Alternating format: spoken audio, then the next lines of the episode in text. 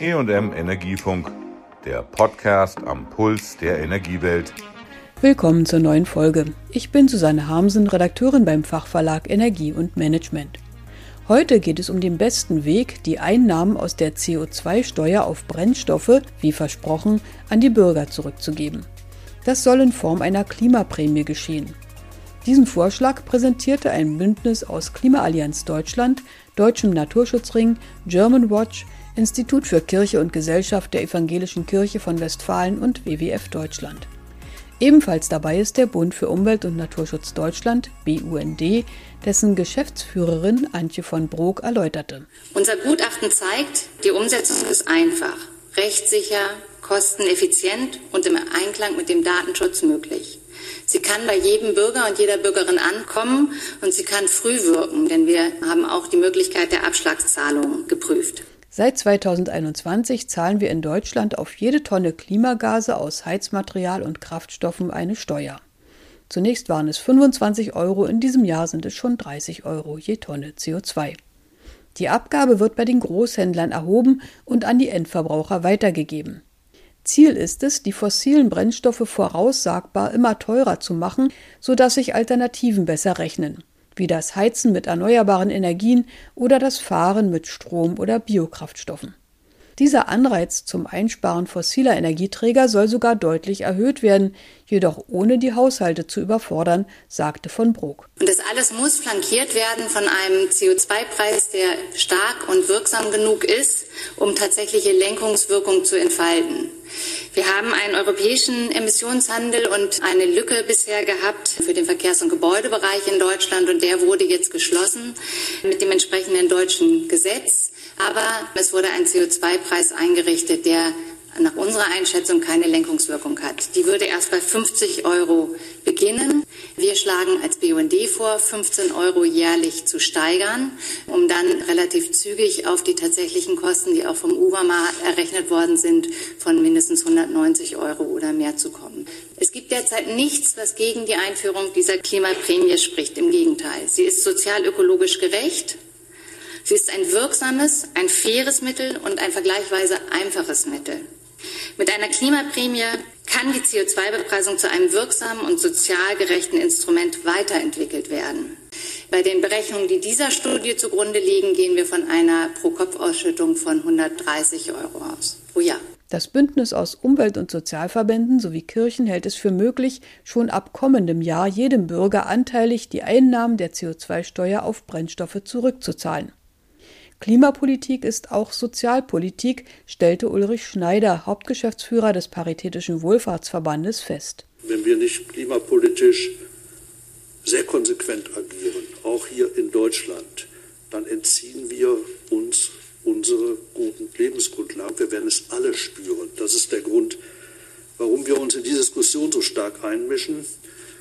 Salopp formuliert, die beste Rentenreform nützt überhaupt nichts, wenn wir den Klimawandel nicht stoppen. Beste Hartz-IV-Erhöhung hilft überhaupt nicht auf lange Sicht, wenn wir den Klimawandel nicht stoppen. Es geht um unsere Existenzgrundlage, auf der auch Sozialpolitik aufsetzen muss. Und jede offensive, progressive und wirklich problemlösende Klimapolitik wird krachend scheitern, wenn wir die Menschen nicht mitnehmen. Sie wird dann keine Mehrheiten mehr bekommen. Das heißt, konsequente Klimapolitik ist auf konsequente Sozialpolitik angewiesen, umgekehrt. Die Rückzahlung an die Bürger soll deshalb schnell und unbürokratisch erfolgen, sogar ohne einen Antrag zu stellen. Am einfachsten ginge die Rückzahlung im Huckepack mit bereits bestehenden Zahlungen wie etwa der Lohnsteuererstattung, Grundsicherung, Rentenzahlung oder Kindergeld, sagte die Co-Autorin der Machbarkeitsstudie Professor Gisela Färber von der Deutschen Universität für Verwaltungswissenschaften in Speyer. Wir haben geprüft, ob eine monatliche Auszahlung in diesen Huckepack-Verfahren möglich ist. Zumindest für die meisten Bezieherinnen ist es möglich. Wir haben auch versucht zu sehen, ob die Sichtbarkeit und die Transparenz der Klimaprämie bei diesen Verfahren sichergestellt werden kann. Denn es muss ja klar sein, dass das nicht irgendeine Zahlung ist, sondern dass es eine Rückzahlung von etwas ist, was die Bevölkerung schon längst abgeliefert hat. Und nicht ganz unerheblich war auch, dass es geringe Verwaltungskosten macht, denn es hat keinen Sinn, wenn man irgendwie eine Abgabe zurückzahlt und dann mindestens genauso viel für die Rückzahlung nochmal aufwenden muss. Die Prämie sollte auf Lohnsteuer oder Rentenbescheid klar ausgewiesen werden, so wie dies beim Solidarbeitrag der Fall war. Damit soll gesichert werden, dass die Bürgerinnen und Bürger wissen, wofür sie eine Gutschrift bekommen. Damit niemand die Prämie doppelt bekommt, sollte mithilfe der Steueridentifikationsnummer die Auszahlung erfasst werden, schlagen die Studienautoren weiter vor. Gisela Färber. Das zweite zentrale Element unseres Vorschlages ist die Einrichtung eines digitalen Klimaprämienregisters, denn wir müssen ja überprüfen, dass niemand doppelt kassiert beim Bundeszentralamt für Steuern wo auf der Grundlage der Steuer-ID die Erfassung nahezu aller Empfangsberechtigten ohne Antragsverfahren sichergestellt werden kann. Der Hauptgeschäftsführer des Paritätischen Wohlfahrtsverbandes sagte, die Pro-Kopf-Auszahlung sei auch sozial gerecht. Denn der Energieverbrauch steige mit dem Wohlstand. So würden Haushalte mit schmalem Budget mehr ausgezahlt bekommen, als sie in die CO2-Steuer eingezahlt haben, andere mit Zweitwagen und großem Haus dagegen weniger. Diese hätten auch eher die Chance, fossile Energieträger abzulösen. Ulrich Schneider. Rückerstattung der CO2-Bepreisung der Einnahmen in Form eines pauschalen für alle pro Kopf gleichen Ökobonus ist sozial. Es gibt genügend Berechnungen mittlerweile vom DID, vom Institut für Makroökonomie, und von anderen, die nachweisen, es haben diejenigen im untersten Einkommenszehntel den größten, in Anführungsstrichen, Profit von einem solchen Ökobonus. Sie bekommen mehr rein, als dass sie an CO2 draufzahlen. Dieses im Saldo profitieren unterer Einkommensschichten betrifft auch Pendler. Umgekehrt haben diejenigen mit dem großen Portemonnaie und mit dem großen CO2-Fußabdruck auch letztlich im Saldo das schlechte Geschäft gemacht. Sie zahlen mehr drauf. In ersten Reaktionen auf den Vorschlag der Klimaprämie sagte die Politikerin der Grünen, Lisa Badum, die Ministerien müssten sich schnell auf einen Prozess einigen, damit das Klimageld ab 2023 ausgezahlt werden kann. SPD-Fraktionsvize Matthias Mirsch dagegen wies vor allem auf eine Strompreisentlastung durch die geplante Abschaffung der EEG-Umlage hin.